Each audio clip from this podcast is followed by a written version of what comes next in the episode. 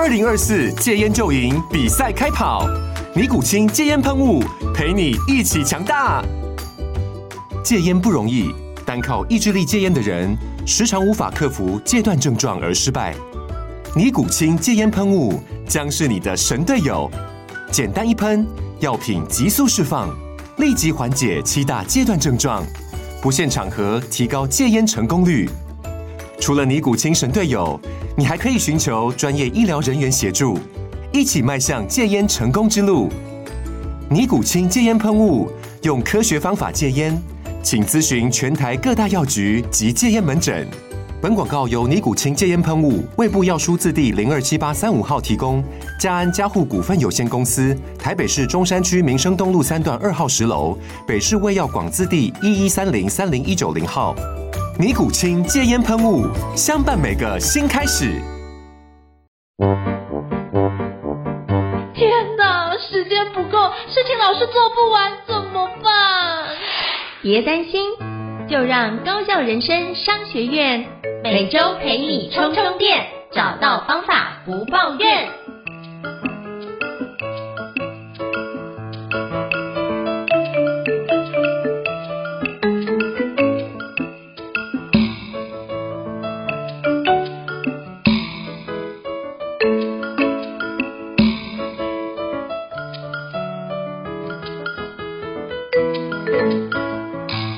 家好，我是赵英成，欢迎大家来到高校人生商学院 Podcast 新书访谈的节目。那今天我们邀请到就是这位作者是我非常敬佩的一位作者，那就是艾瑞克艾大。那今天要跟我们分享的一本就是他的最新力作《原力效应：三步骤改变你的世界》。那我们热烈欢迎艾大，艾大你好，英成好，各位听众大家好，我是艾瑞克。呃，非常荣幸邀请到艾瑞克艾大来跟我们分享您的新书啊。那是不是可以请教，就是艾瑞克艾大，为什么你会想要写就是？原力效应三步骤改变你的世界这本书呢？其实我在写前一本内在原力的时候啊，其实我当时差不多快写完内在原力，我就已经有想法，应该还需要写两本。为什么？因为内在原力它比较像是一个你说心态的设定，如果我们的心态对了哦，后后来我们的选择、行为、习惯跟大大小小习惯累积成我们一生的样子，其实后面都会对。所以要从源头开始，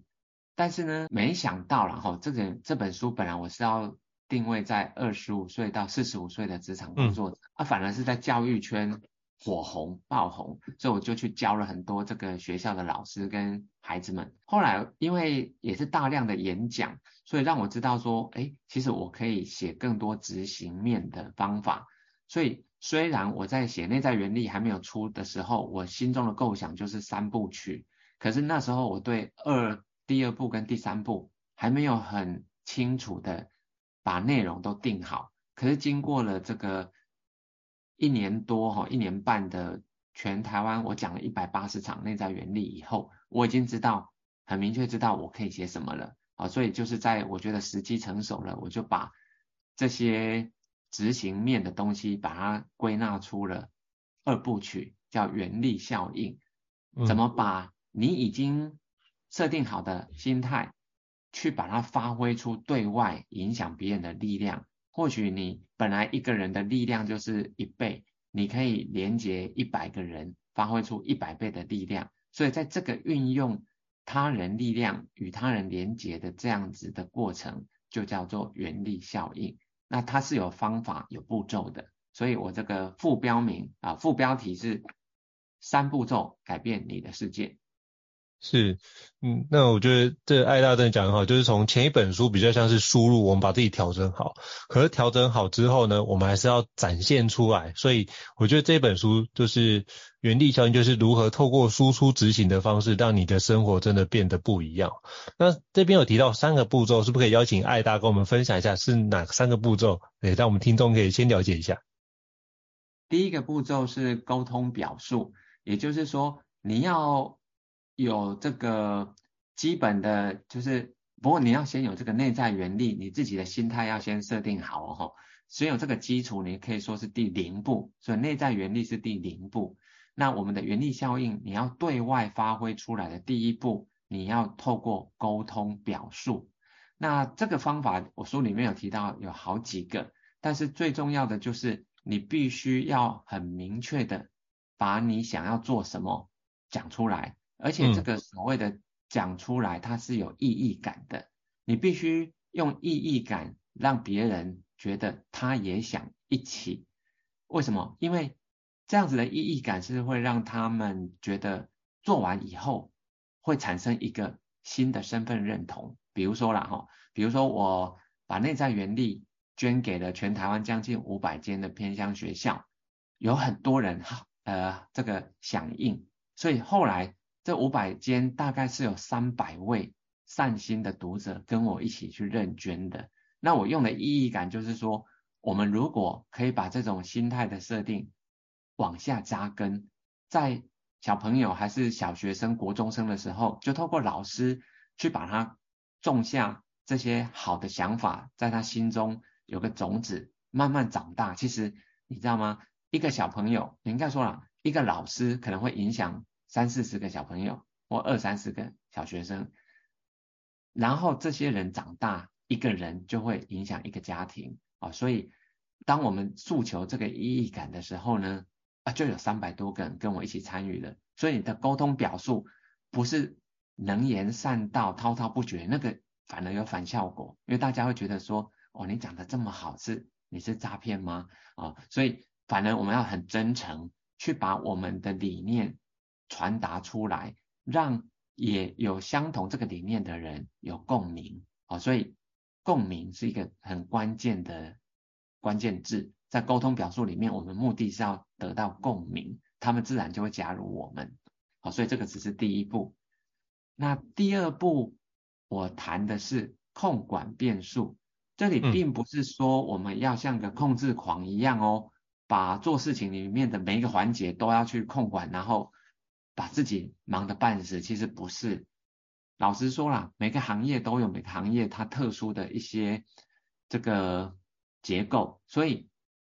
每一个行业的关键变数不一样。那我书里面我列出了五大变数，你可以说就是我们在商学或气管里面所学到的五大这个管理。哦，第一个是有关这个资金或财务面，第二个是有关人脉或行销的，那第三个是技术或创新啊，然后第以此类推，总共有五个变数。但是呢，你只要去问那个行业里面的经营者，他们大概都知道自己所处的行业应该是哪一个变数最重要，你就去控管好那一个变数就可以了。好，所以这五大变数在不同的行业可能都会有一个是关键的变数，那你就要针对那一个去读。所以这个第二部分并不是叫大家一定要把这五个都学好，每五个都控制好，其实没有那么累的，你只要找出一个就够了。嗯那最后第三个步骤呢，是我们要用逆向建造的技术啊，待会我们可以再来深谈。我举我的实例，逆向建造可以说是现在不管在科技业或工程界普遍被应用，目前最新最有效的方法，嗯，可以把目标实现的几率很精准的完成，而且提高被实现的几率。嗯，我觉得真的很棒，就是透过三个步骤，就是沟通表述，第二个叫做控管变数。第三就是逆向建造，透过这三个步骤就可以让你的一个原力效应得到更好的发挥哦。非常感谢，就是爱大跟我们的一个分享。但想请教爱大，就是里面有提到，包含就是这三个步骤里面，我也想跟您请教，就是在第二个就是变数的环节里面，你有提到一个，哎，那个变数一让我觉得印象非常的深刻，因为我通常想说变数可能会是后面讲到资金、人脉或时间，可是你第一个变数反而是创意耶，我觉得这是。我那时候在读这本书的时候，我觉得印象很深刻的一点，是不是可以邀请跟我分享一下，为什么你觉得创意这个变数是一个非常重要的关键呢？确实哈、如果我们观察最近这十年、二十年啊，很多颠覆整个产业的创新研发或者新创公司，其实他们不是在既有的流程里面去改善的哦，他们几乎是用完全不同的这个，你可以说我们没想到的方法。把整个行业给颠覆了。比如说啦，以前的手机行业根本没想到 Apple 苹果电脑竟然会去做手机。其实连贾博士啊，他之前也曾经说他不会想要去做手机这个东西。结果他推出 iPhone，嗯 iPhone 等于是把这个手机的功能，还有上网的功能，还有这个就是你说行动助理，或者说音乐，就是 iPad，把这些功能全部融合在了一支手机上面，所以等于是它打趴了所有的手机业者。它曾经啊，在全世界市占率高达四成，你就知道一家公司占了全世界四成，这很恐怖。但是它它的这个创意其实反倒是大家没有想到的，他是很怎么样，很追求极简风格，所以他就一颗按键而已，哦，不像以前什么黑莓机，几十颗按键还不是倒闭了，哦，就被收购，所以。其实创意几乎是各个行业里面，你可以说最关键的，但是很容易被误解，大家会误以为说那个是要有创意的人才想得出来啊啊，我没有天分，我没有创意，我没有办法。错错错，我分析了很多很多的这些企业案例，哦，或者是个人品牌成功的案例，他那些创意啊，其实都不是天生的，他们其实是有系统。有方法可以去把它产生出来的，所以我这本书里面教的都不是跟天赋有关的，我要教的都是每一个人按照这几种方法，任何一种都可以帮你产生不同的想法，能够创造出改变的想法。嗯，所以我要谈的都不是天赋。嗯。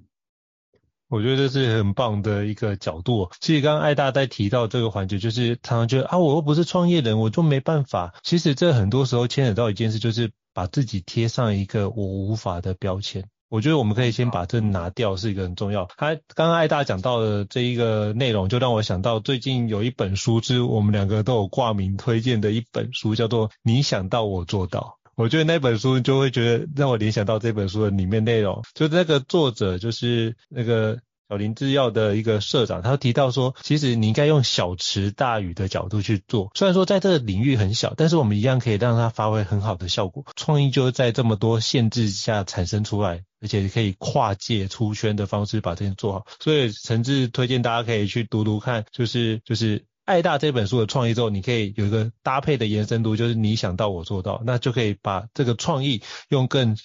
其他的方法，可以把它结合在一起，所以你就会相信自己不会，绝对不会是一个没有创意的人，你绝对富含创意，只是你没有想到原来那个东西叫创意这样子。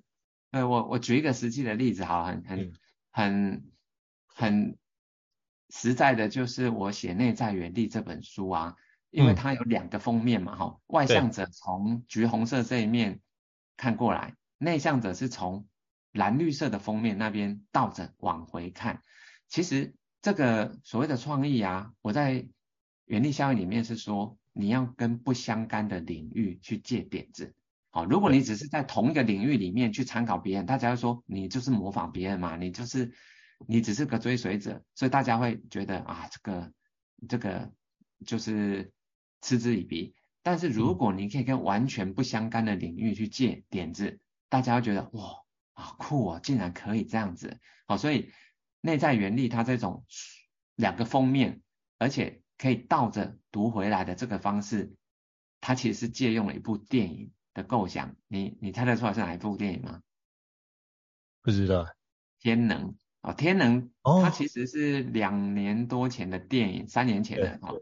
它其实就是说，时间它的时间轴是，比如说啦，它最后那一场关键的战役啊，它是分两队，嗯、一个蓝队，一个红队，哦，然后一队是按照时间顺行的的进行去攻击，然后另外一队是从未来用逆向的时间去攻击，所以它有一个名词啊，叫钳形公式，尖嘴钳的钳，就像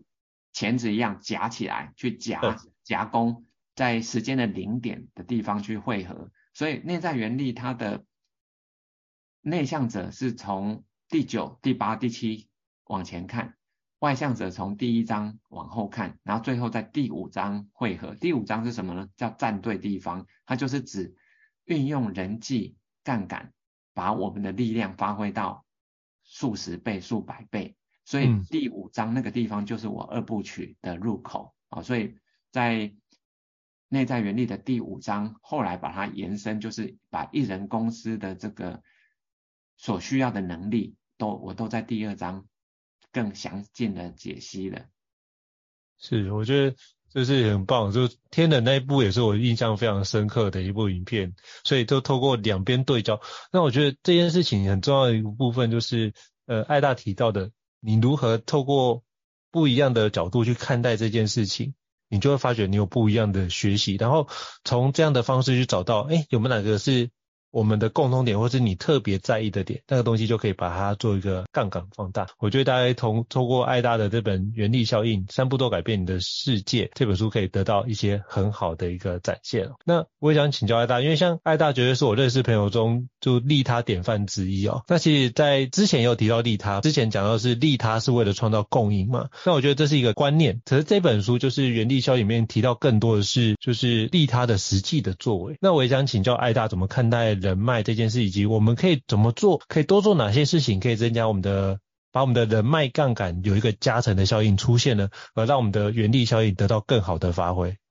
确实，人脉这两个字啊，在过去可能很常被应用在比如说业务性质的工作啊，所以有些人尤其很内向的，他们就想说，我又不做业务，我干嘛要那么多人脉，或者是说。他们就是不善于社交啊，不善于这种人际的场合，会感到焦虑哦。这种就是人多，他们就会害怕。所以我在书里面教的都不需要你在外面抛头露面去一堆公开场合，其实都不用。因为我自己本身就是一个内向，而且我是高敏感人哦，所以我很怕跟人接触。可是我照样可以把这个，比如说首部曲《内在原理》已经卖破五万本了。其实我。都是在网络上透过一些方法，但是我在原力效应所谈的一个很重要的观念就是说啊，我们要去影响很多人，我们就必须要把我们做一件事情的使命感，我们的使命感你一定要讲清楚，而且对别人来讲是意义感，你必须让别人觉得说，哎，做这件事情对他是很有意义的。他们就会想要来完成，然后在完成这件事情的时候，他们就觉得自己，哎，是一个，就是他们的身份认同就会觉得自己是一个很有能够帮助别人的人，或者很有价值的人，或者他变成了一个更有更有这个影响社会的人。好，所以这种意义感，就是我们在做一件事情的时候，你一定要公开讲清楚的。那其实。我们是用这个方式让很多人跟我们一起完成的事情，那我告诉你，你就获得人脉了。所以我们的方法并不是先去找人脉，不不不不不，我们不是为了认识很多人而去做认识很多人的事情，你这样子大家会不理你，而是你先想清楚你自己想做什么，把你想做的这个 why，你先问自己为什么，而且这个为什么是要让别人。也觉得好有意义感的，自然他们就会跟你一起完成了，这些就会成为你的人脉。好，所以人脉它不是目的，它也不是起点，它是结果。哦，它是你去完成一件有意义的事情的过程里面，你就会累积出这些人脉来的。嗯。我觉得爱大的提醒非常棒，就是人脉不是目的，也不是起点，而是一个结果。那我觉得基本上就是您在有一个更重要的核心的有意义感的事情存在，让号召大家一起来。那基本上人脉就是这个做完的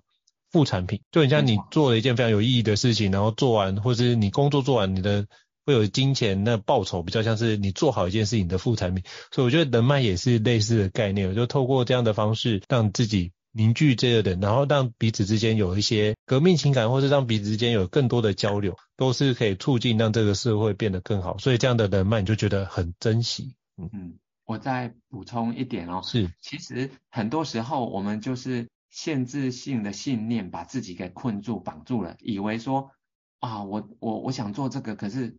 别人凭什么叫别人帮我？其实你自己以为别人不会帮你，你只要能够号召意义感，就会。有很多人想要一起做，因为老实说了，每一件事情不会只有你想到了，别人都有想过了，只是他们缺乏机会。你只要站出来讲，公开讲清楚。所以呢，我在人脉这一个章节啊最后面，我是提醒说啦，你越有这个宏，你就说越宏大的愿望，或者是说越宏宏大越高远的理想，你越能够吸引厉害的人加入。为什么？因为小宫小庙里面是容不下大神的。如果你的梦想很简单，每个人都可以做到，那我告诉你，他们才不会来帮你，因为大家觉得你自己弄就好了，这个没什么了不起。厉害的人比你厉害的人不会过来了，你必须要找出一个让厉害的人也觉得说，哦，这个酷诶，哇，这个不容易诶，他们就想要去挑战看看。我告诉你，人的本心里面都有这一种自我挑战的需求，它是一种内在的原理哦。所以你只要出来号召，去引发他内心的这个渴望的时候，他们就会跟你一起完成了。其实他不是为了你哦，他是为了他自我的实现，因为他也想要去挑战这件事情，让自己成为一个很厉害的人。所以你不用觉得自己限制说，哎呀，我自己又不优秀，我怎么有办法去说服比我优秀的人来呢？错错错，不是你，关键不是你，是那个意义感，是那个使命感，那件事情，他就会让这些志同道合的人靠过来的。所以我举个例子好了。以前我每次读《三国演义》啊，我最喜欢的当然就是那个关羽，还有赵云，还有谁？还有张飞。可是这些人，嗯、他们都是服从刘备。老实说，在《三国演义》里面，刘备是有一点逊咖的角色，是三国里面最弱的。可是他凭什么有这么多猛将？不是因为刘备自己多厉害，不是他武功多强，哎，不是，不是他多聪明，都不是。是因为他有复兴汉室的使命感，是复兴汉室这四个字，让所有的猛将都来一起完成哦，所以使命感比你个人的能力更重要。是，我觉得把那个使命感能够牢牢的抓住，就是你做这件事是为了什么？那这件事情如果能够展开，你就会发觉，哎，很宏大的一个愿望，其实都可以有很多的，你就可以跟宇宙下个订单或下个愿望，其实很多人就把那个力量汇集在一起，一起帮助你众志成城完成这件事啊。非常感谢艾大的一个分享。那其实艾大在书里面有提到人生很多变数哦，那像除了创意这个变数我们要控制之外，你还觉得有哪几个变数是呃非特特别的是我们很容易忽略的，是不是可以邀请艾达跟我们分享一下？如果在企业界来讲呢，哈，关键技术或关键零组件是一个很核心的，你可你可以说是一个瓶颈。如果他没办法取得这个关键的技术或零组件，他就不能做啊。比如说啦，你在做这个，比如说电脑，它的核心技术就是 CPU，那 CPU 是被少数这几家给寡占的。你如果没办法跟这几家大厂买 CPU，你自己做不出来啊，所以很很少公司有办法自己做 CPU，或者你做出来根本没有竞争力，别人不会用。所以呢，关键技术在企业来讲是很值钱的。所以比如说，在一部电脑总共假设啦，桌上型的，我我们讲笔电好了，笔电如果三万，CPU 可能至少占了一两成的价格在里面。嗯，如果你是一个公司里面。负责的环节刚好是属于那个公司里面的核心技术，你就会很值钱。所以我以前呢、在金融业为什么凭什么十六年提早退休？因为我一开始是做业务，做两年多而已。所以业务你说是关键技术吗？其实不是，业务是一个普通，嗯，我们也不是说它没有用，它很重要，但是它是每一家公司都基本的。要素，所以业务能力是必须的，它就是必须的。但是每一个人都必须是业务，所以你还有别的。好，那我后来就发觉啊，在基金、共同基金这个行业里面，它的关键技术就是操盘能力。好，操盘能力或者说你这个产品的设计能力。所以我后来在金融业是去做到产品开发主管，而且一做就做了五年。后来又当了投资研究主管，也做了大概四年，所以我就是走到了核心的地方去了。那我的薪水呢？我刚毕业的时候啊，每个月只有三万八，一年你这样算起来应该就是四五十万。可是我在第十六年提早退休的时候，年薪有四百五十万，变十倍。为什么？同一个人，一个人有办法在十六年内那个薪水变十倍？不是我很会谈谈这个薪水、谈待遇，不是，都不是我谈的，是因为我选择的职务，这个职务慢慢的往公司的核心能力去靠，它就很值钱哦。所以我是比较建议各位在哪没不管哪一个行业，然后你需要一些基本的能力，像业务啦、沟通啊、与人团队合作，这些都是必须的。可是你要去了解你的行业、你的公司里面哪一个是关键技术，你要花一些时间，嗯、你可能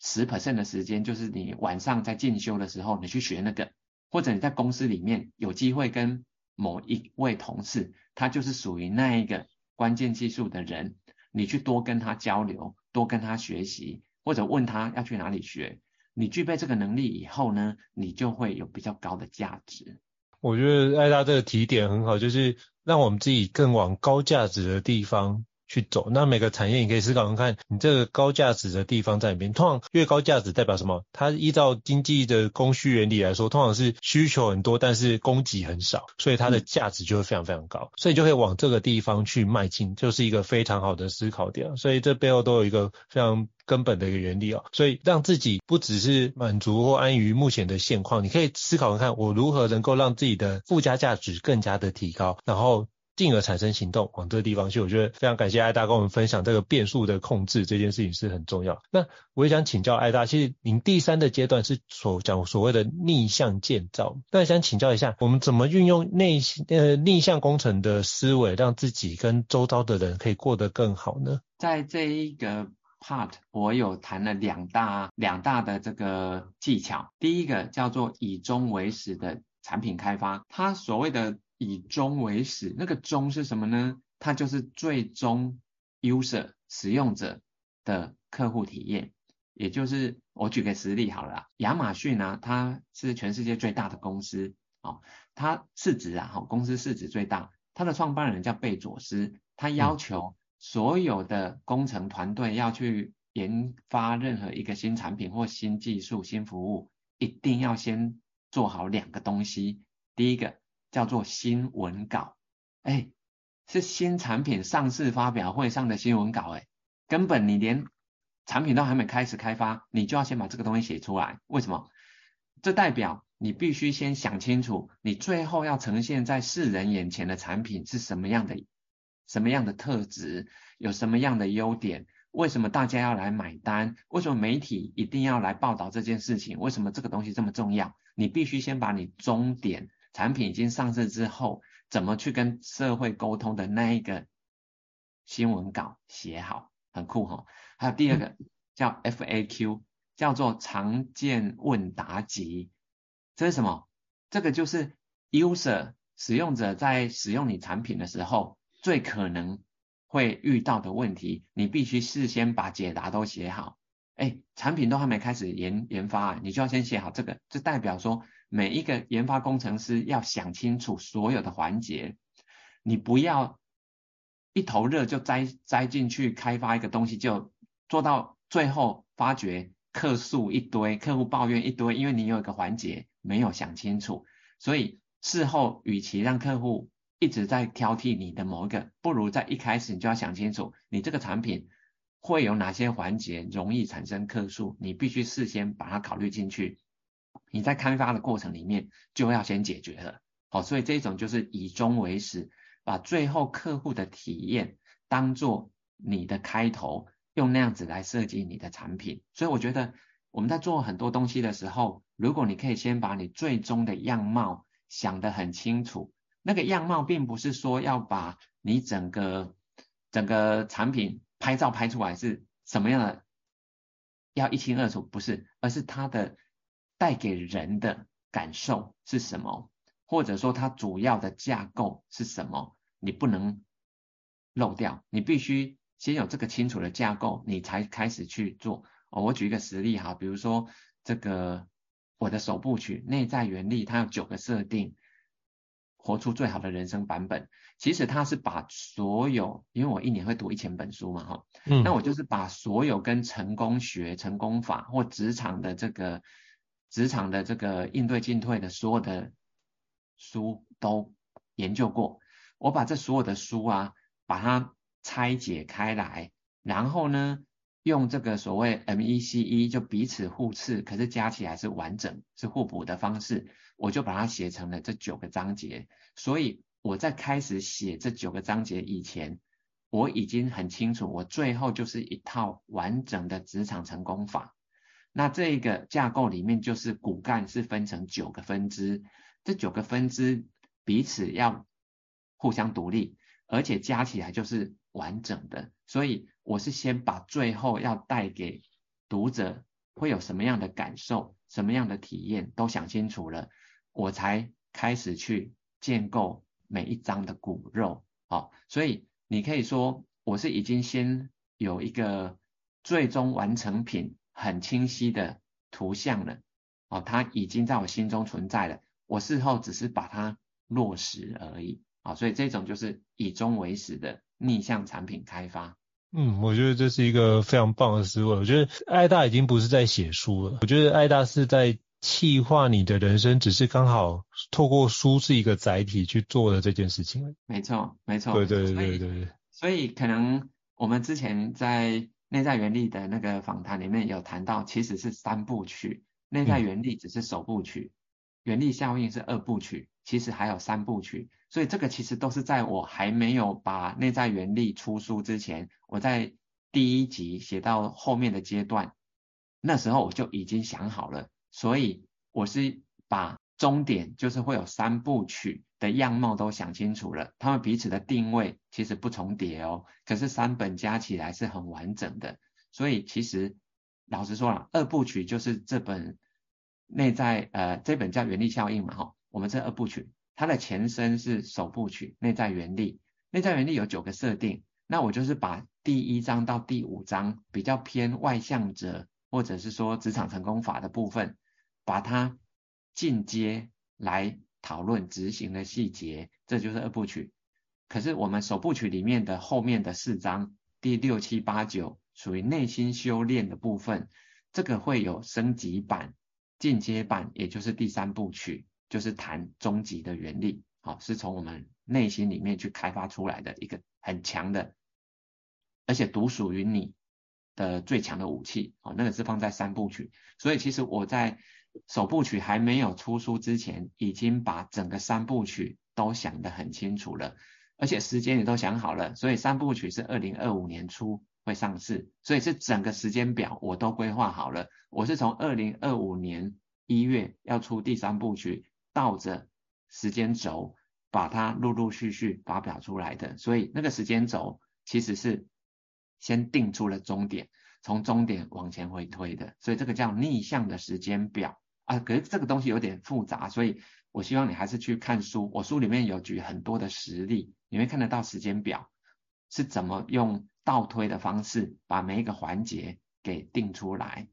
是，我觉得这是很棒的，就是透过这三部曲，所以我也非常期待，就是艾大的就是下一本著作的，我相信一定会让跟大家有。非常结构化的一个收获。那我觉得大家可以依照就是艾瑞克艾大的那个逆向工程思维，或是逆向产品思维的方式来规划自己的人生或自己的进度。我觉得那个时间轴，我觉得是大部分人都可以接受的一个时间轴的范围。那我觉得艾达也非常细心的把让他知道说，哦，依照这个时间轴，你的一生都会过得相对的比较平顺。我不敢说平顺，可是起码我觉得圆满这件事情是应该是可以相对丰盛的。没错，没错，是。那其实我就看这本书的时候，真的很佩服艾大，因为其实通常写书，光写完内容就是一件不得了的事情。那艾大后面还附了非常多的参考文献哦。那我。看了那参考文献，发觉哇，那个参考文献整本书加起来应该超过一百本，是绝对跑不掉的。那可以不可以请教艾大，就是会不会跟我们分享一下，如果读者啊看完您的书之后，也被后面有被你的书启发，也看了说哇这么多后面的一个经典好书也想读的话，你会建议就是大家可以怎么去阅读这样的一些经典好书呢？确实，我能够把这些书列出来，都是。因为我在构思这本书的架构之前，我就是先做了大量的这个准备工作，也就是把相关的书都看过。呃，因为我一年可以读一千本嘛，哈，其实大部分是速读啦，详读的可能就是两三百本左右。但是这个一千本的阅读是一个基础工程，目的是要把它能够拆解成我们所谓 MECE 的方法。如果说真的要有一本人生成功法，它是很完整的，那你要把它分成，比如说十个章节好，那这十个要怎么定？哦，所以你所看到我的延伸书单，你可以说就是我在读那一千一千本书的过程里面，我挑出了能够符合它足以代表，比如说我有十个章节，那么这十个章节它就是那个最具代表性的那一本，我就把它列在延伸阅读。所以假设今天如果你假设你是完全没有读过我的原力效应，那你去看这个延伸书单，你大概把每一本都读过，你最后大致上也会形成跟我这本原力效应相同的这个内容，但是你就要去读一百倍的书，好，所以你可以说我就是把这一百本浓缩成了一本叫原力效应。那如果你是已经读过原力效应的，你对其中有一个环节啊，我举个例子哈，比如说你对于沟通表述，要怎么跟别人沟通表述很有兴趣，那你就可以去读我的这个延伸阅读书单里面呢、啊，就有两本，其中一个就是谢文宪所写的啊，宪哥所写的《说出影响力》，嗯，还有一本是欧阳立中老师所写的《演说高手都是这样练的》。所以我就只有列两本，所以你可以说我每一个主题，我大概就是列两本到三本是经典的，这两三本就足以代表那个领域里面最值得你去看、最值得去学的哦。所以这是另外一种用法，给大家做一个参考。是，我觉得真的是，就是每次读爱大的书，都觉得这件事情是一种浓缩版基金的感觉了。那现在你就是不用为了就是喝基金去养一头鸡，或是养一只鸡啊，你就可以透过爱大的就是 原力效应的方式，就可以帮助你把很多本经典著作的精华浓缩在这本书里面。所以这本书好好的读，还有就是爱大之前的那本著作，就是内在原理这两本书，目前仅有的这两本书，好好的读完。那读完之后，让自己准备好，你就可以。那时候也非常期待爱大的三部曲，就是终极原力的第三部曲的一个新书的出版，就可以让你这个部分三部曲整合完，应该你的人生都会过得非常的精彩哦。那最后也想跟爱大请教一下，就是哎，可不可以跟我们分享一下，就是那你觉得第三部曲的书大概什么时候会预计要上市呢？有的，其实我就按照逆向的时间表，我一开始是先定出了终点，也就是第三部曲上市。是在二零二五年的一月，好，所以各位还要再等将近两年，实在不好意思。可是我觉得每一步都需要有足够的时间去发酵，让读者真的去运用。在运用过程，你一定会产生一些反馈，就是有一些做的，哎，真的按照书的讲法，真的做出来了，你就会很开心。但是你也有可能用书的做法，可是你卡住了，你卡关了，你会产生一些问题。我觉得一定要有这些东西反馈跟问题。才有办法让我去生成第三部曲，因为第三部曲是终极原力的，它能够解决所有职场上的问题，所以代表它的这个，你可以说这个境界也是要最高的，所以我需要更多时间，更多的大家的这个运用的实力，让我去把它的解答写出来，好，所以是各位要再等两年。哦，我相信这个大家都非常引颈期盼哦。但不过在等待的过程中间，我觉得大家可以先把内在原理跟原地效应好好的熟读，并且应用在你的生活上，让你的生活产生更丰盛的一个转变哦。那非常感谢就是爱大的一个宝贵的时间，莅临我们高校人生商学院，让我们的很多的听众可以在这边接受到爱大的人生智慧哦。那非常感谢爱大。那如果各位听众对于我们高校人生商学院觉得不错的话，也欢迎在平台上面给我们五星按赞哦。你的支持对我们来说也是很大的鼓励。那如果想听的一些其他的新书，也欢迎在留言地方，你可以留言让我们知道，我们会在找时间来安排给各位哦。那最后再次感谢爱大莅临，谢谢您，那我们下次见，拜拜，拜拜。高校人生商学院，掌握人生选择权。